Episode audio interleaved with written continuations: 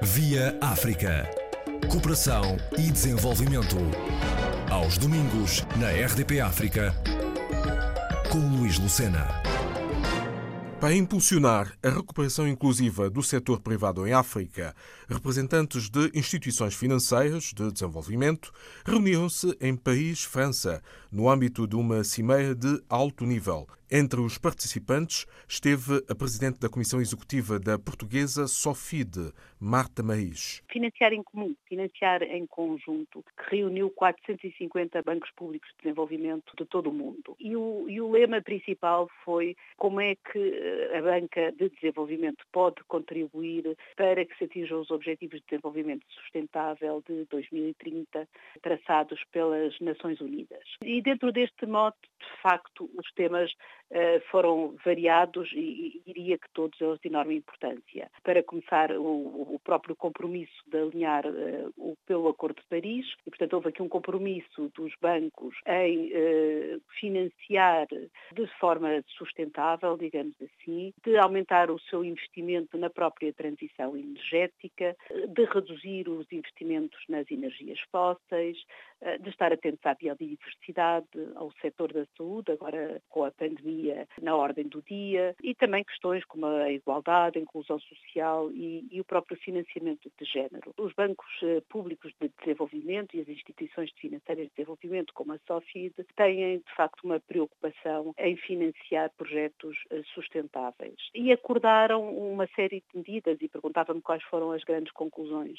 Eh, concordaram em harmonizar, por exemplo, as metodologias para sabermos o que é que é de facto um financiamento sustentável, criador de emprego, o que é que é um emprego inclusivo, respeitador do género e, portanto, todas estas metodologias estão a ser trabalhadas para que no futuro eh, todos as assumamos. Para além disso, formas de motivar o setor privado, as empresas, a financiarem, nomeadamente no continente africano, a investirem no continente africano, eh, nos diversos setores e, portanto, puxar o setor privado para o desenvolvimento, uma vez que, enfim, o setor, por mais que queira, não conseguirá fazer tudo o que é necessário em termos de investimentos infraestruturais infraestruturais, em indústria, na saúde. Não pode ficar tudo nas mãos de um setor público destes países. Para além disso, há, há compromissos de, de, aumentar a transparência de todo este tipo de financiamento e partilha das melhores práticas. Foi um encontro histórico, dada a envolvência, eh, tanto ao nível de, dos bancos públicos como mesmo dos próprios chefes de Estado. E, por outro lado, em particular, então, agora, descendo um pouco mais ao tema que estava a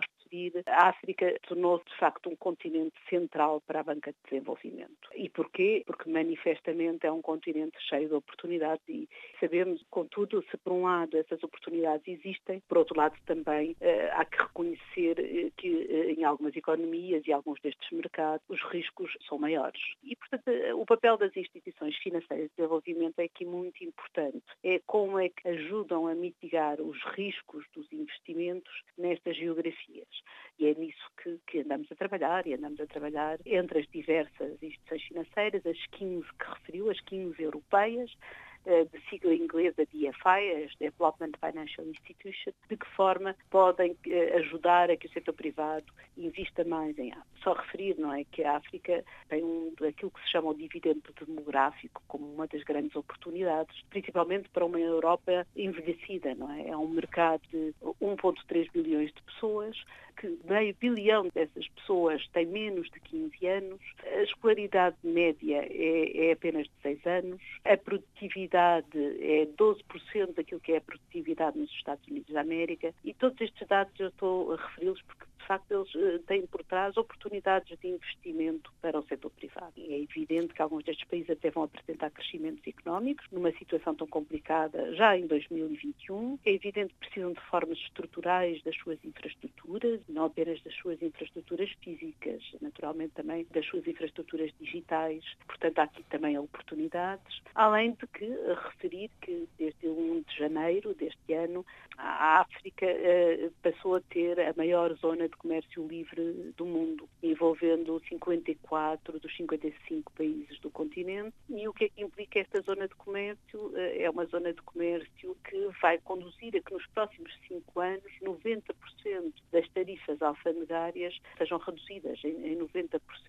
portanto, estima o, o Banco Mundial que isto vai incrementar eh, grandemente no comércio intra-africano, extremamente importante, que, que se prevê que cresça até 2030 em cerca de 80%, o que vai significar um crescimento do, do produto uh, interno bruto do, do, continente, assim se pode dizer, em 7%, e, e o crescimento das próprias exportações africanas em 29%.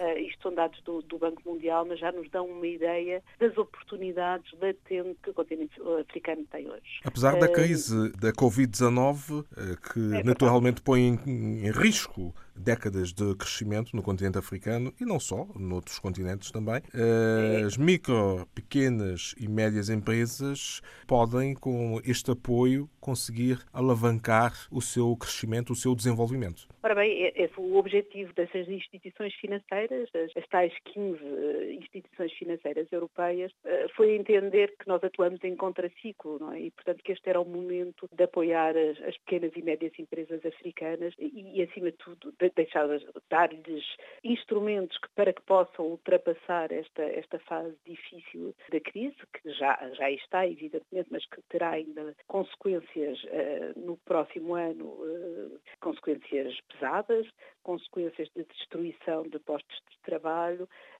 coisa que nós queremos preservar, nós enquanto instituições financeiras de desenvolvimento. E, portanto, há que unir esforços, ninguém vai conseguir fazer isso sozinho e acho que esta cimeira aquilo que mostrou foi a necessidade de termos aqui uma visão holística do que se está a passar e de termos aqui uma visão de partilha deste esforço. E as instituições, eh, tanto os bancos de desenvolvimento públicos, os grandes bancos, como o IFC, do Banco Mundial, o Banco Africano de Desenvolvimento, o Banco Europeu de Investimento, eh, estão a unir os seus esforços com estas instituições financeiras de desenvolvimento para que consigamos em conjunto eh, ter instrumentos que mitiguem tudo o tudo que se estará a passar e permitam às PMEs, que são vitais no tecido económico e empresarial destes países africanos, que, que passem esta fase e que, que, permaneçam viáveis, digamos assim. E, portanto, é este esforço que levou à criação destas linhas de apoio, que a SOFI tem, eh, naturalmente, para o investimento privado que pode existir nestes países. A SOFI gera ainda, em particular, um fundo do Estado português para Moçambique, também para o apoio, investimento privado português neste país e, portanto, temos um conjunto de instrumentos, nós cá e a nível europeu outros tantos, para apoiarmos as empresas, não só a permanecerem e a, e a terem resiliência nesta fase, como novos investimentos de quem quer investir no continente africano em particular. Como é que veem para o futuro, para o pós-pandemia da Covid-19? Evidentemente, numa crise gravíssima que é nunca vista, ver também isto como uma oportunidade de avançar alguns passos a financiar já eh, considerando as alterações climáticas e, portanto, respeitando já aquilo que são os compromissos de todos estes países relativamente ao Acordo de Paris e permitir já a transição energética. Esta possibilidade que a crise do Covid nos deu uh, foi de olhar para a forma de financiar também, acelerar um processo que existia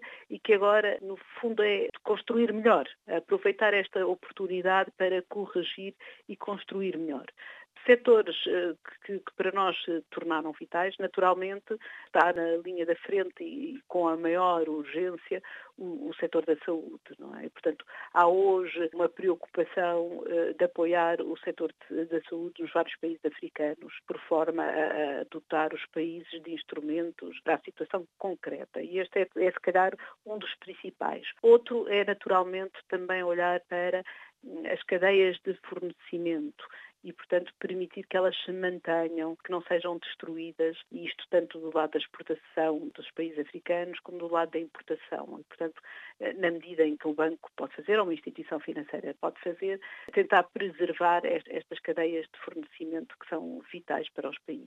E, e portanto, há depois todos os outros setores, é? à frente a tecnologia e a digitalização, em que se acredita que a África eh, já poderia, mas pode agora, por força de também desta preocupação dos bancos de desenvolvimento, saltar a algumas etapas e, e passar, de facto, a usar tecnologia e a usar as ferramentas de digitalização e a proteger as startups africanas nestas áreas, por forma a que consigam evoluir.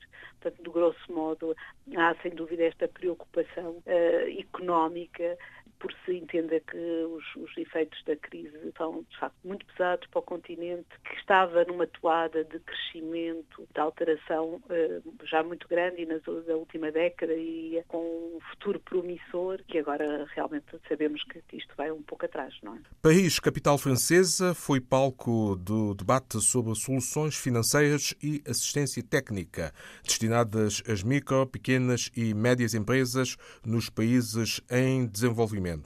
Ouvimos Marta Maís, portuguesa, economista, antiga administradora do Banco Internacional de Cabo Verde e atual CEO da Sociedade para o Financiamento do Desenvolvimento, SOFID. Via África. Cooperação e desenvolvimento. Aos domingos, na RDP África, com Luís Lucena.